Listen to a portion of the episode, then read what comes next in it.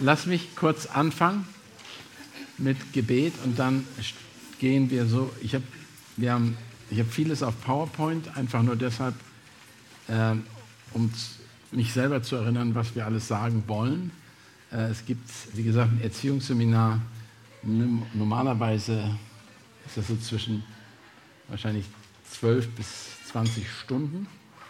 Äh, wir machen das in drei Stunden. Nein, das machen wir nicht. Wir fangen erstmal an und sehen, wie weit wir kommen und was für Fragen ihr habt. Ähm, für die, die gerade von außen gekommen sind, herzlich willkommen. Äh, wo hier, ihr seid von? Hellersdorf, cool. Mann, da seid ihr ja nicht so weit gekommen. Da wollen noch ein paar andere Leute kommen von woanders, aber wir mal sehen, ob die auch ankommen. Zeit war. Also wir bringen hier ein Exemplar mit. Ja, genau. Äh, ja, das ist, das sind noch mehrere Exemplare. Eins, zwei, drei, also es ist vier. Das, das, ja, so ist das. Und wir haben alle Altersgruppen, ne? von, von bis 50. Gut, lass mich beten, dann können wir loslegen. Vater Gott, wir möchten dir danken, danken dir für deine große Güte, deine Gnade, Herr. Du hast die Gemeinde gebildet, du hast die Familie gebildet, du hast Mann und Frau gebildet, du hast einen Plan für sie gehabt und hast weiterhin.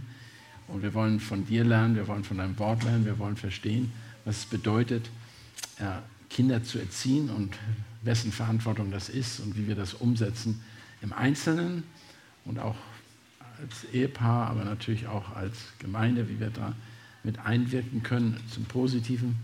Ähm, wir danken dir jetzt für diese Zeit, die du uns gegeben hast und wir bitten um deinen Segen in Jesu Namen. Amen.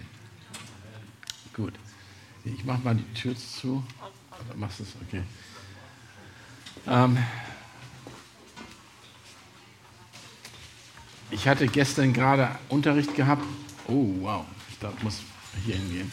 Ich hatte gestern Unterricht gehabt beim EBTC und da haben wir, eine, die Klasse, haben wir gerade Ehe und Familie gehabt äh, in der Seelsorge und da über Erziehung gesprochen. Äh, drei Stunden, vier Stunden, genau wie heute. Äh, aber ein bisschen anderes, äh, andere Richtung, weil wir da mehr um, das geht um mehr um die, äh, um die Gemeinde, wie sie Seelsorge macht mit ähm, Familien, Ehepaaren und was die biblische Perspektive ist von Erziehung. Und ich glaube, wir kommen von ziemlich verschiedenen Hintergründen. Wir haben, Sharon und ich sind wie viele Jahre verheiratet? Das wollte ich heute Morgen gerade nachgedacht. 35 Jahre verheiratet. Wir haben vier erwachsene Kinder, die sind alle verheiratet. Wir erwarten heute in diesen Tagen unser neuntes Enkelkind. Und wir sind sehr Gott super dankbar, dass drei unserer Töchter im Glauben stehen, unser Sohn nicht. Er sagt das auch, aber er kann euch das Evangelium erklären. Also wenn ihr eine Frage habt, kann er das erklären. Das ist nicht das Problem. Bloß er hat es bisher abgelehnt, obwohl er das Resultat des Evangeliums nicht abgelehnt hat. Und mein Ziel ist heute, oder unser Ziel ist heute in der Erziehung, euch, wo wir können, zu helfen. Wir wollen natürlich auch dass ihr viele Fragen stellen dürft, könnt und wir hoffentlich darauf antworten können. Ähm, und wir wollen das von biblischer Perspektive machen. Was sagt die Bibel zur Erziehung? Und wenn wir von Erziehung sprechen, dann sprechen wir natürlich immer von einer biblischen Perspektive und das ist Mann und Frau und Kinder. Das ist nicht irgendwelche heutzutage ausgesuchten Gender. Das, daran da, sind wir natürlich, das werden wir nichts darüber sagen, aber ich möchte ein paar Sachen schon im Vordergrund stellen, ähm, damit ihr wisst, was passiert. Folgendes. Wir wollen also heute über die Prioritäten der Eltern sprechen, von 14 bis 12, 14.45 Uhr. Vielleicht wird das ein paar Minuten länger dauern. Das Ziel der Eltern, die Herausforderung der Eltern und die Fragen zur biblischen Erziehung insgesamt vom Stoff her, ich werde also, wir werden es nicht immer so lang, lang, machen. Wenn ihr Fragen habt, könnt ihr natürlich auch, können wir darauf antworten, würden wir auch gern. Ähm, nutzt die Zeit aus. Wir sind, wir sind nicht, wir machen, haben auch unsere Erfahrungen gesammelt müssen durch viele Fehler, die wir gemacht haben und Herausforderungen. Und wir sind weiterhin, machen wir noch Erfahrungen durch, ähm, was es bedeutet, äh, Großeltern zu sein. Denn das Erziehen, wir erziehen nicht mehr. Ich habe gerade mit Shell, wir haben im Auto darüber gesprochen, wir sind nicht mehr in Erziehungs, wir sind aber trotzdem noch Vorbilder. Äh, weil unsere Kinder schon gucken, wie verhalten wir uns heute auch mit erwachsenen Kindern als Ehepaar und wie geht es weiter. Also nochmal, das ist die Zeit. Ähm, die Pflichten der Eltern von J.C. Ryle. Ich habe euch das empfohlen. Ich weiß nicht, ob, wo ist das jetzt? Ha. Oh, ist in Zeit. Selber versteckt. Haben alle das gelesen? Jein, ja, nein. Es ist ein sehr wertvolles Buch. Nehmt euch das zu Herzen, kauft es, wenn ihr es noch nicht habt, lest euch das durch, macht euch Notizen. Es ist geschrieben worden und ich will das mal, habe ich meine Brille jetzt gelassen. Oh mein Herr, siehst du? Ich brauche meine Frau, das seht ihr. Ich weiß noch nicht mal, wo meine Brille ist, aber das wurde geschrieben und veröffentlicht in, da steht das gar nicht.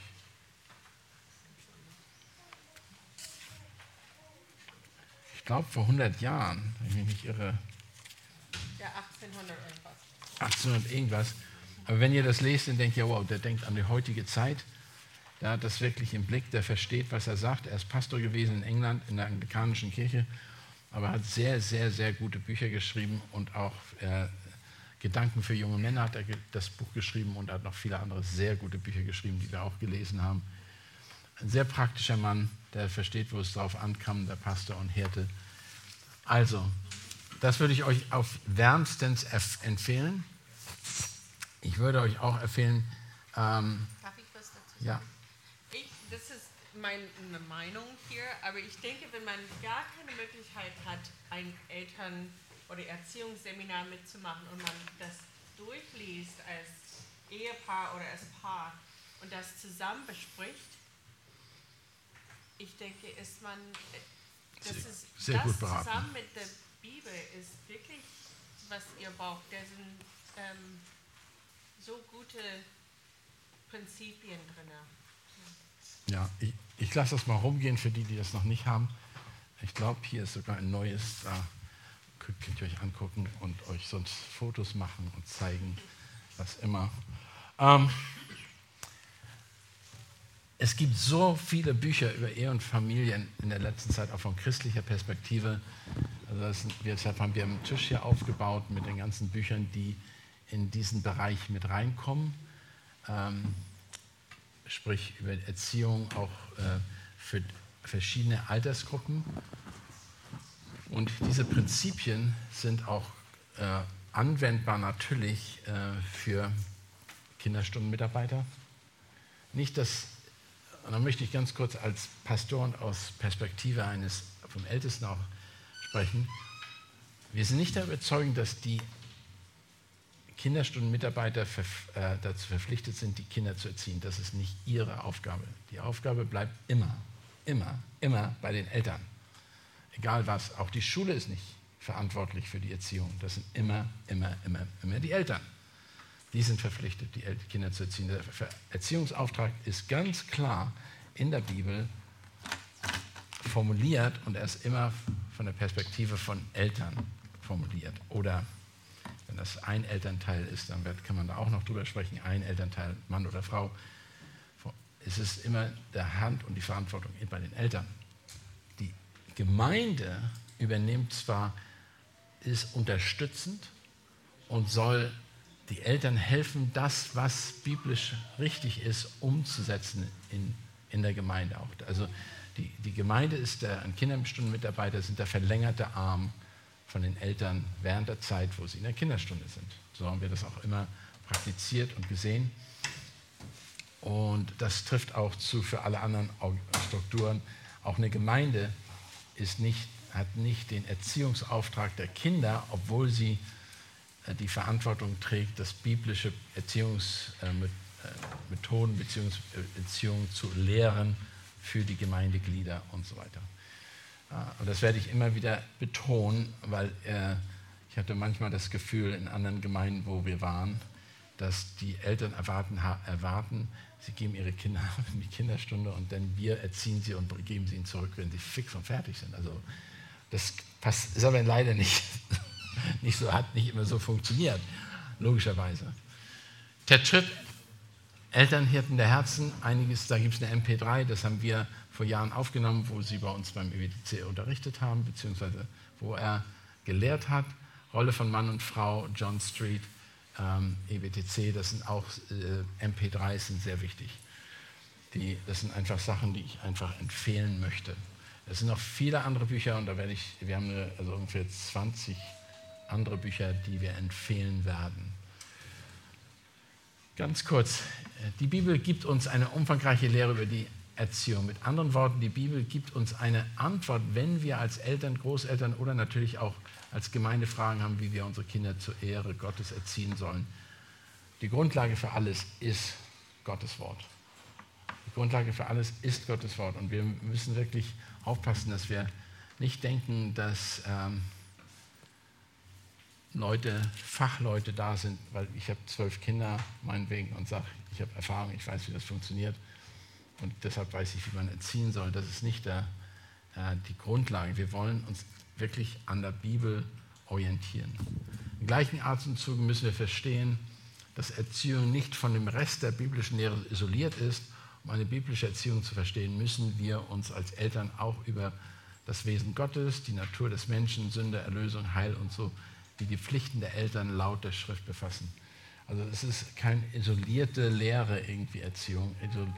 Die Erziehung basiert ganz und gar auf dem ganzen Ratschluss Gottes und ist im Grunde die Umsetzung all dessen, was wir aus der Bibel lernen. Das ist das Verrückte an der Sache. Woran erkennt man deinen Glauben am ersten? Wie du zu Hause mit den Kindern umgehst. Praktische Theologie, praktische Umsetzen. Das, was du glaubst, wird definitiv erkennbar an dem, wie du miteinander umgehst. Und ähm, das, äh, das ist extrem, extrem wichtig. Äh, und vielleicht können wir einfach nochmal, ich möchte es nochmal betonen, dass wir, wir, wir kommen beide nicht aus einem gläubisch-praktischen, gläubigen Elternhaus. Ich nicht, meine Eltern waren nicht gläubig. Ich bin mit Mitte 20 zum Glauben gekommen in Amerika. Du bist Anfang 20 in Amerika zum Hat. Du warst in einer Familie groß geworden. Du kannst ein bisschen was dazu sagen, vielleicht ein bisschen Zeugnis geben, weil das wichtig ist. Ich sage immer wieder, ich komme aus einer kirchengehenden Familie aus, aufgewachsen. Ja. Also meine Eltern haben uns nicht nach der Bibel erzogen und wir waren sehr treu am Sonntag oder auch am Mittwoch in der Gemeinde zu sein, aber über die Bibel, ähm, über die praktische Anwendung, über was würde Gott darüber denken oder was sagt der, der Bibel darüber, sowas würde gar nicht besprochen in unserer Familie. So, wir haben natürlich Tischgebete gesprochen, aber ich ich habe das Evangelium und ähm, die Bibel erst gelesen, als ich in, also studiert habe und bin dadurch zum Glauben gekommen. Und weil das so ist, weil wir auch dieses Defizit wussten, als wir heirateten, haben wir gesagt, wir müssen was sofort dagegen tun. Weil wir sagen, sonst würden wir nur das Gleiche tun, was unsere Eltern gemacht haben oder andere. Und deshalb sind wir damals, habe ich gesagt, äh, sind wir zu, äh, nach Amerika, da habe ich geheiratet, 87 in Kalifornien und sind dann bei, zu John MacArthur in die Gemeinde gegangen, weil wir wussten, dass die eine ganz starke Familien- und äh, Ehe- und Familienarbeit haben und haben alles da besucht an Kursen, was man nur kriegen konnte, weil wir realisiert haben, wenn wir das machen, was wir wissen, dann geht das definitiv, werden wir den, unsere Ehe und unsere Familie wahrscheinlich gegen den Baum fahren weil ähm, man macht immer das, was man gesehen hat und erlebt hat.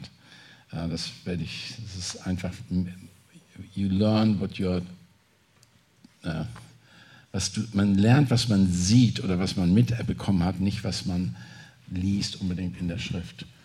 Und da muss man sehr diszipliniert sein, das umzuse äh, anders umzusetzen. Ist das Mikrofon falsch? Nee, aber du hast zwei Mikrofone. Habe ich zwei? Oh, cool, brauche ich ja. Ja, ihr hört mich doppelt. Cool. Das ist, das ist, wenn man über 60 ist, dann verliert man den Kopf ein bisschen.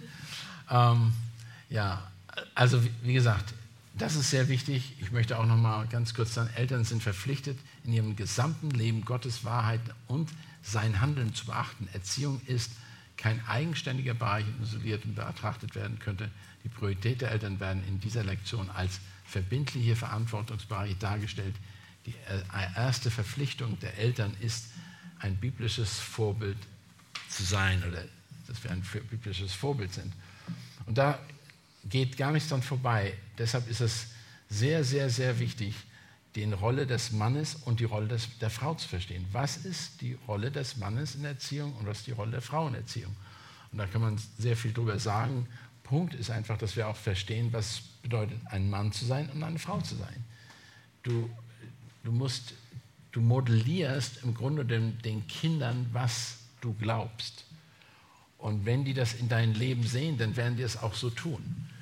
Und ähm, wir erleben das mit unseren eigenen Kindern im Moment, wo wir sehr, wo ähm, Cheryl hat es gerade erzählt, meine jüngere Tochter, jüngste Tochter Elisabeth erwartet eben in diesen Tagen ein Kind.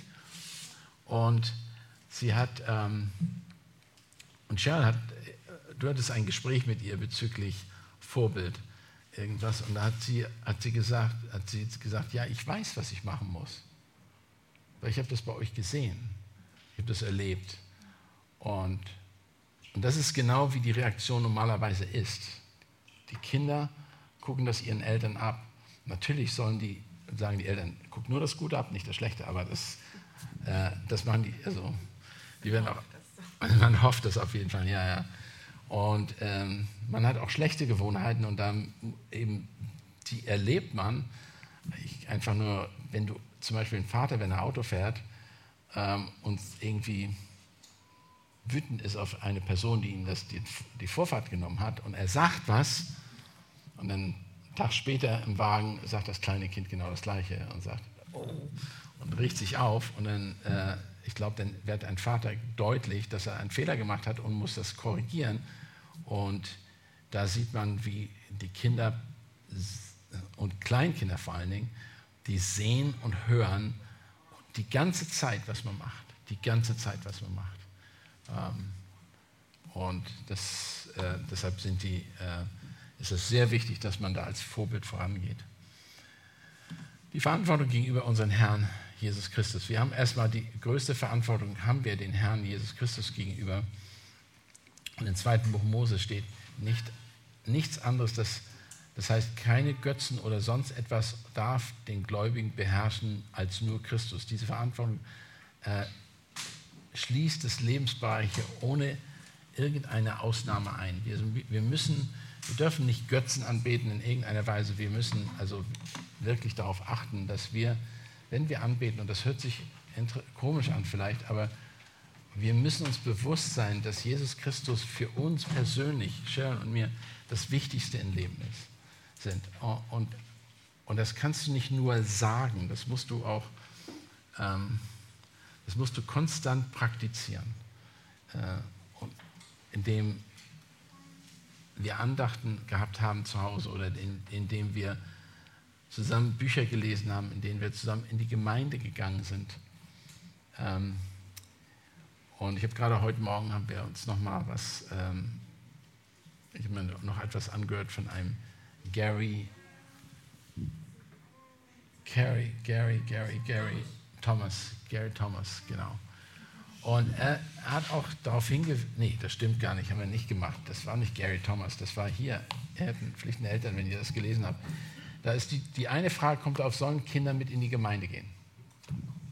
Sollen Kinder mit in die Gemeinde gehen? Die sind noch nicht gläubig, warum sollen die mitgehen?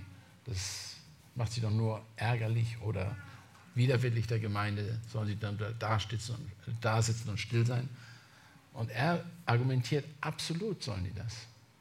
Weil in der Bibel, interessanterweise, und einige der Verse habe ich gar nicht so realisiert, sagt, die Bibel sagt, dass die ganze Familie Gott angebetet hat, schon im Alten Testament.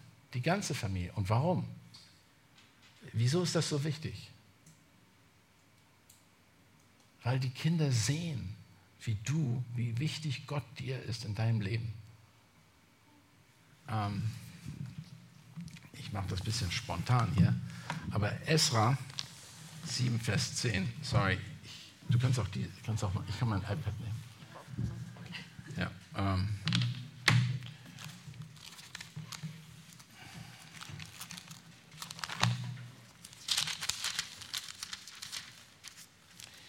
da sagt, ähm, ich hoffe, das ist die richtige.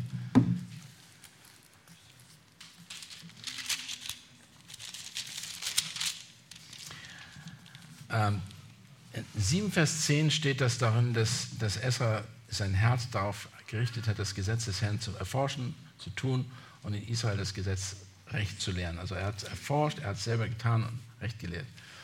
Und dann haben die äh, dann steht an einer anderen Stelle, und jetzt, die habe ich jetzt nicht im Kopf, aber ich glaube, das ist Kapitel 10, da stehen die ganzen äh, Priester vor der Gemeinde und legen die Schrift aus. Sie lesen die und legen die Schrift aus, sodass jeder das verstehen konnte. Und das Ziel war auch wirklich, dass die Familie und dass die Kinder waren auch alle mit inbegriffen. Das bedeutet nicht, dass wir sie zwingen müssen, etwas so zu tun, aber wir müssen sie Solange unsere Kinder in unserem Haus waren, haben wir sie gebeten, mit in die Gemeinde zu kommen und Gott zum Gottesdienst mitzubekommen, mitzukommen, obwohl, und das muss ich sagen, drei von denen waren überhaupt nicht im Glauben. Aber all das, was wir sie gelernt und gehört haben in der Gemeinde, hat sie natürlich geprägt, ihr Leben lang geprägt. Auch mein Sohn, der im Militär ist, und der, wie ich sagte, er, er, kann heute, er kann das Evangelium ohne weiteres erklären. Nicht nur erklären, er kann jemand überzeugend das sagen, weil er weiß, äh, wie er Leute überzeugen kann. Aber das bedeutet nicht, dass sie es annehmen. Der Punkt ist aber wichtig. Er hat gesagt, es ist sehr wichtig, dass die Kinder erleben, wie wir als Mütter und Väter Gott anbeten und wie wichtig uns Jesus Christus ist. Und deshalb ist es nicht schlecht, die Kinder, es ist wichtig, die Kinder mitzunehmen und auch so, zu sagen, solange sie bei uns im Haus sind, sollen sie auch die, uns, unsere, also gehorchen und nachfolgen. Heutzutage ist das nicht mehr so modern. In der Vergangenheit hat man das einfach erzwungen fast, aber das ist nicht das, ist nicht das Ziel, das zu erzwingen. Sharon und ich haben immer gesagt, eine, wir brauchen, wollen dadurch nicht ähm, Kindern beibringen, dass sie still sitzen. Das ist nicht das Ziel Gott, äh, im Gottesdienst und Kinder das beizubringen. Einige Gemeinden haben vielleicht die Einstellung, dass, dass, die ganze Familie muss im Gottesdienst sitzen. Nein, ich möchte, dass sie auch in der Kindergottesdienst sitzen, beziehungsweise in der Kinderstunde oder in, äh, ja, in Jugendgruppen, was immer das ist, dass es entsprechend ihrem äh, Verständnis angepasst ist und dass sie Sachen lernen und lehren, die ihnen entsprechen ist. Aber das, das Wichtige ist einfach, dass wir vorbildlich uns verhalten. Und äh, in Matthäus, jetzt muss ich die Stelle, oh, das ist eine ziemlich klein. Das geht über die Gebote und ähm, Matthäus 22, äh, das also dass sie auch sehen, dass wir uns den Gott mit ganzem Herzen anbeten und mit ganzer, mit ganzer Seele, mit ganzem Denken, dass wir uns vollständig dem Herrn hingeben. Das müssen die Kinder einfach erleben, das müssen wir auch den vorleben und die Verantwortung gegenüber unseren, über Christus deutlich darstellen mit unserem eigenen Leben und das voll hin, hingegeben leben. Und die Stelle im Matthäus äh, 4. Äh, Mose 15, Vers 9 und 30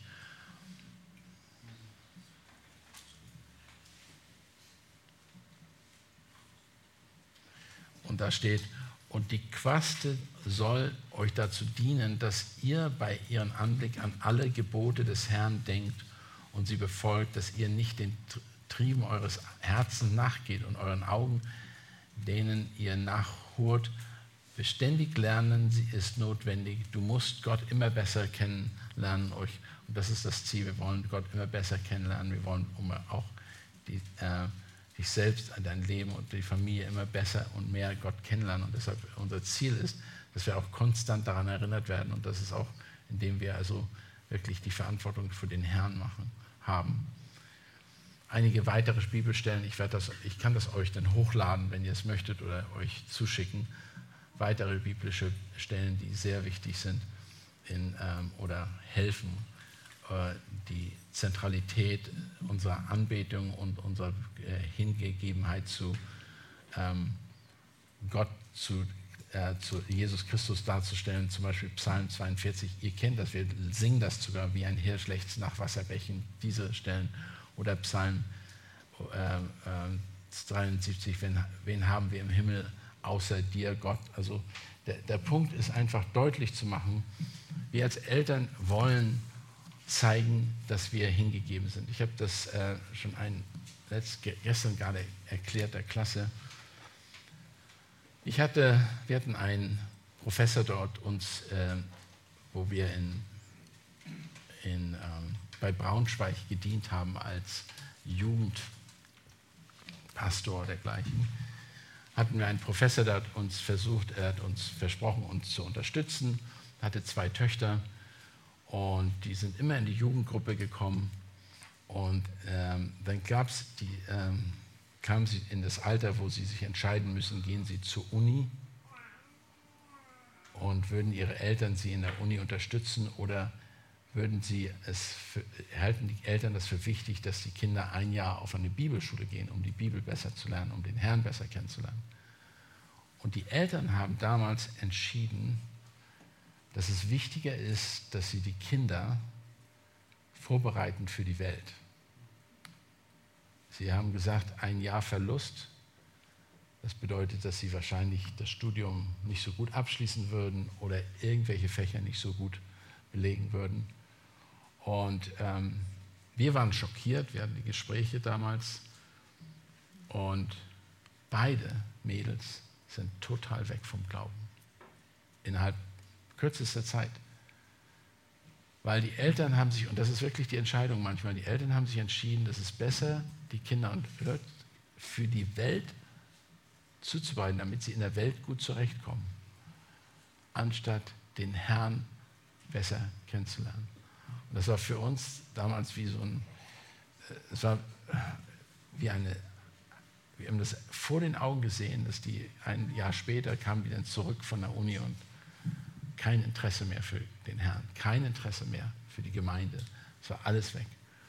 Und ähm, da habe ich auch gedacht, wow, das ist, wir müssen nicht nur davon sprechen, dass wir an den Herrn glauben, wir müssen auch alles einsetzen. Und was sind wir bereit einzusetzen? Sind wir bereit, diese Entscheidung zu treffen. Und hier, ich möchte euch daran erinnern, wenn ihr Kinder erzieht, ist es auch so, dass ihr im Grunde genommen, das kann gut sein, dass das Kind zurückkommen wird und sagt, warum, Vater, Vater, hast du mir nicht die Möglichkeit gegeben, das zu machen, das Studium zu machen. Denn wäre ich ja heute ein gemachter, weiß ich, Hotelier, Berufsmann oder weiß ich was, irgendwie in, in der Medizin tätig oder sonst was. Und wenn dein Vater dann sagt, ja, ich habe das gemacht, weil ich mehr besorgt war um deine Seele als um deine Position in der Welt. Aber wir haben auch auf der anderen Seite Kinder, die heute noch, mit denen wir Probleme haben, die ihren Eltern Vorwürfe machen, dass sie genau das gemacht haben. Sie haben sie auf eine Bibelschule geschickt und die waren auch bereit, die Kinder waren, haben das nicht unwillig getan, waren willig, aber die, haben, die machen den Eltern jetzt den Vorwurf, Warum hast du das gemacht? Du hast mein Leben mehr oder weniger in eine Richtung gelenkt, die mich jetzt ja, in der Welt schlecht dastehen lässt. Aber ich möchte einfach nur ermutigen, dass es, wir sind, unsere Verpflichtung als Eltern ist, die Kinder äh, zu leiten, um sie zum Herrn zu erziehen, um, um sie in Jesus Christus groß hinzustellen, um sie in Jesus Christus nahe zu bringen. Wir können sie nicht erretten, aber wir können alles tun, damit sie zu Jesus Christus geführt werden. Und das ist eben, fängt schon im jüngsten Alter an und das geht bis, bis sie reif werden und studieren. Es bedeutet nicht, dass wenn jemand in die Uni geht, dass er nicht den Herrn kennenlernen kann. Das habe ich nicht damit sagen wollen. Aber die Sache ist, wenn du diese Prioritäten für dich, das ist ein Opfer. Und das ist ein Schritt, den du machen wirst, der was kosten wird. Und nicht nur dir was kosten wird, sondern auch deinen Kindern etwas kosten wird. Du machst manchmal Entscheidungen, die für deine Kinder ausschlaggebend sind für die Zukunft. Ist nun mal so. Ähm, ja, und hier äh, viele von den Stellen kennt ihr. Äh, Jeremia 9, Vers 22, 23, wer sich rühmen, rühmen will, der rühme sich dessen, dass er Einsicht hat und mich erkennt, also den Herrn Gott erkennt. Galater 2,20 nur einige rauszunehmen. Ich bin, Christus, ich bin mit Christus gekreuzigt und ich lebe nicht mehr, sondern Christus lebt in mir und so weiter. Wir möchten einfach, äh, da einfach nochmal ähm, darauf hinweisen, dass unser Ziel ist, Christus unseren Kindern nahezubringen und uns auch selber als Vorbilder so zu verhalten. Und das hat Konsequenzen, es hat Kosten äh, in den Leben von uns äh, Erwachsenen. Und all das ist, wir haben also zusammenfassend, haben die Priorität der Eltern ist, sie haben eine Verpflichtung dem Wort Gottes gegenüber und dem Geber des Wortes Gottes selbst, also Gott selbst gegenüber. Wir sind ihm verpflichtet, wir sollen unbedingt in folgenden Bereichen wachsen. Liebe zu Gott, Buße und Sünde und echte Demut. Buße über Sünde und echte Demut. Und das ist jetzt nicht, wie machen wir das, wie zeigen wir, wie, wie fangen wir an, ähm, einfach Gottes Wort ins Zentrum unseres Familienlebens zu stellen? Wie fangen wir an, eine Liebe zu Gott zu zeigen, zu seinem Wort Gottes zu zeigen? Und ähm, das indem wir das tagtäglich benutzen, indem wir wirklich Gottes Wort äh, danach leben und dass unsere Kinder das auch sehen und miterleben.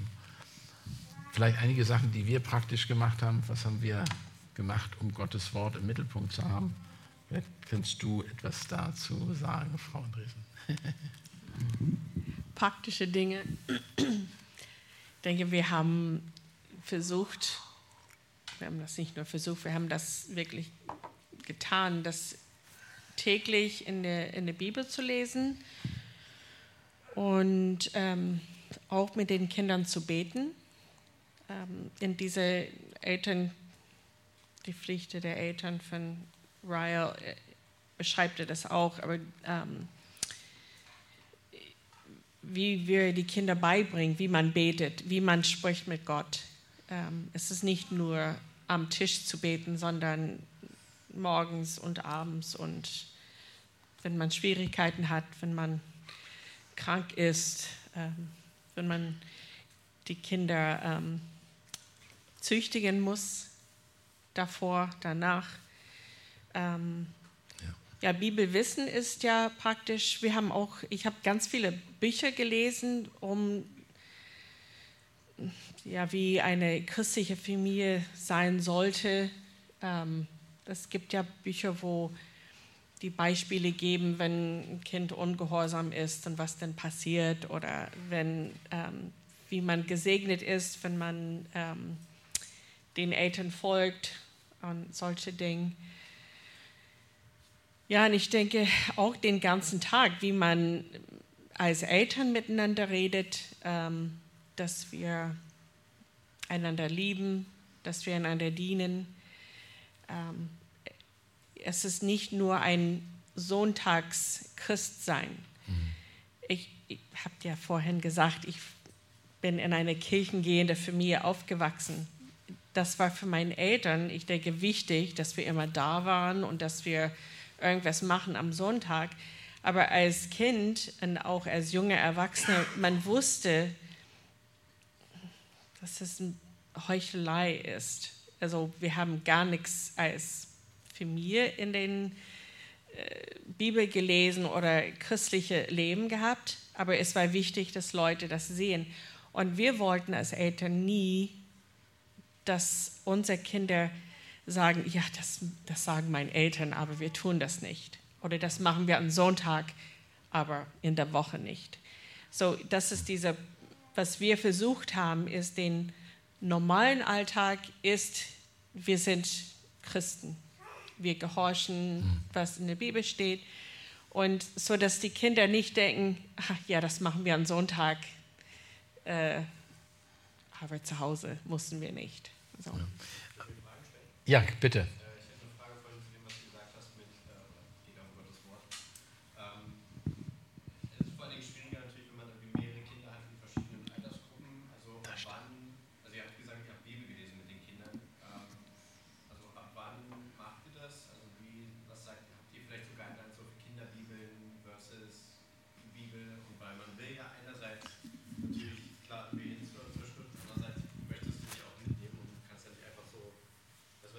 Ja, ja. Ja, ich denke, das ist immer ein bisschen der Balance zu behalten. Ähm, so, wir haben vier Kinder innerhalb sieben Jahre gehabt, so der Spanne war nicht so riesig. Ähm, man versucht immer, glaube ich, den Älteren was beizubringen, sodass die gefördert sind, aber die Kleinen mussten ja auch was lernen. So, auch wenn man Familienspiele macht, so Christian hat die, die Kinder, die großen Kinder irgendein Kartenspiel beigebracht und ich musste immer mit Lissy auf dem Boden spielen, weil sie nicht spielen könnte. Ähm, und so ist das ein bisschen mit äh, Bibelwissen und Bibellesen. Ähm,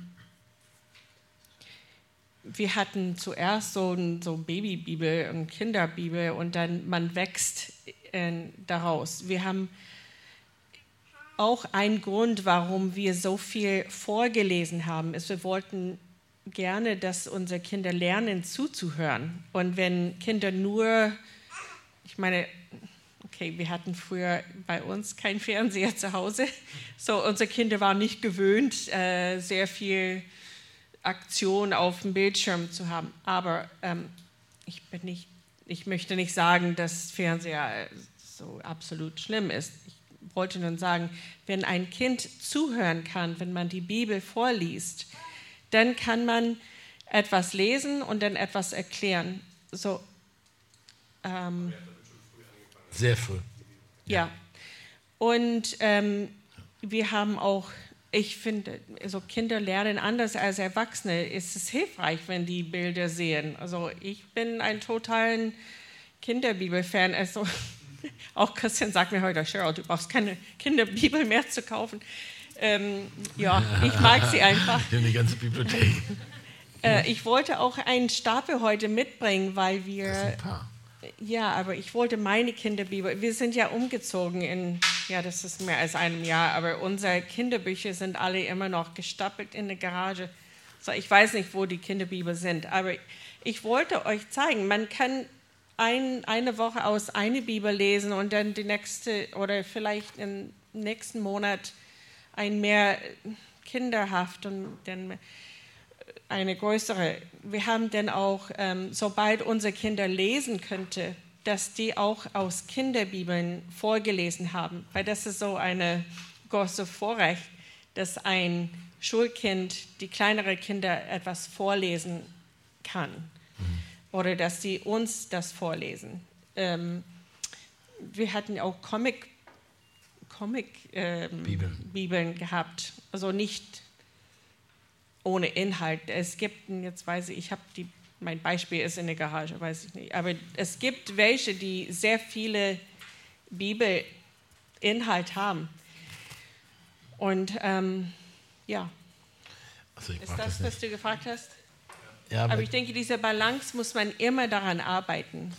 Cheryl hat ganz am Anfang ähm, auch mir beigebracht, weil ich äh, sie ist eine Grundschullehrerin, sie hat, äh, weiß, wie man Kindern Lesen beibringt, Schreiben beibringt, einfach die Grundlagen beibringt. Und es ist eben wahr, dass Kinder, wenn die, die nicht lesen können, haben auch keinen Spaß daran. Und äh, Cheryl hat das immer sehr wichtig gehalten, dass die Kinder Spaß haben an Lesen. Die hatten manchmal so viel Spaß, unsere zwei Töchter, die haben pro Nacht ein Buch gelesen äh, das war, dann sind die immer mit roten Augen rausgegangen und sagten, ich hast du wieder ein Buch gelesen und die, die konnten einfach nicht aufhören. Der Punkt ist, wir haben tatsächlich versucht, von digitalen Medien Abstand zu halten, wo, wir, wo die Kinder klein waren oder auch vom Fernseher. Mein Vater hat mir uns den ersten Fernseher gekauft, weil er Fußball-Weltmeisterschaft sehen wollte bei uns. Ja, aber und dann ist er kaputt gegangen und dann war er auch kaputt. Der ist abgebrannt, irgendwie keine Das war irgendwie Gottes Segen. Und äh, sagten wir, den brauchen wir jetzt nicht mehr, da brauchen wir nicht mehr streiten, wer was sehen möchte.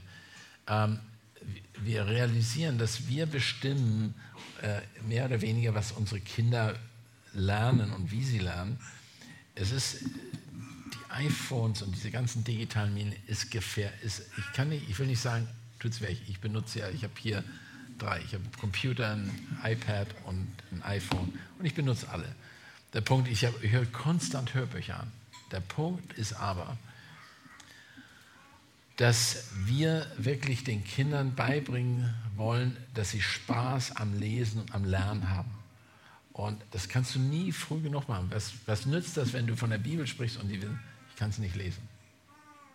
Du, die müssen lesen lernen. Und umso früher sie es tun und umso mehr Spaß sie daran haben. Und warum, man muss ja auch nicht die schwersten Bücher machen. Es ist ja nicht gleich eine ganz klein gedruckte Bibel kaufen und dann sagen, das kann ich aber nicht lesen, das verstehe ich nicht. Und da muss man, äh, ich glaube, da sollte man einfach realistisch sein und altersentsprechende Bibeln und auch ähm, vom Druck her altersentsprechend was besorgen und das aber systematisch aufbauen. Ich glaube, äh, unser damals die Missionarsfamilien, die haben eine Bibel, die Kinderbibel gekriegt, weil sie, da waren, glaube ich, zwölf oder irgendwas.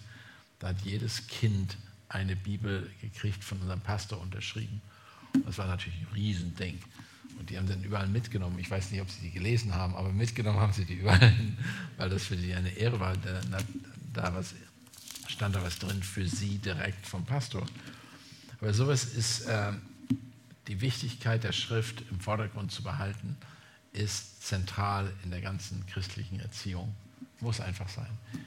Und ähm, ich, ich kann, ich kann mir keinen Ersatz vorstellen, was anderes zu machen. Und was auch interessant war, wir haben auf unseren Fahrten und Reisen, und ich will, oh, ich bin schon zwei Minuten über, auf unseren Fahrten und Reisen haben wir immer Hörbücher gehört und Bibeln, also so, solche gehabt, und haben die zusammengehört. Und das Gute, es hat mich wach gehalten, wenn ich gefahren bin, weil die waren spannend.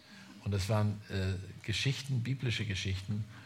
Und ähm, wir haben einfach eine Kultur aufgebaut bei uns, wo alle bereit waren zuzuhören und zu lernen. Das ist, das ist einfach wichtig. Okay, Viertelstunde Pause bis 3 Uhr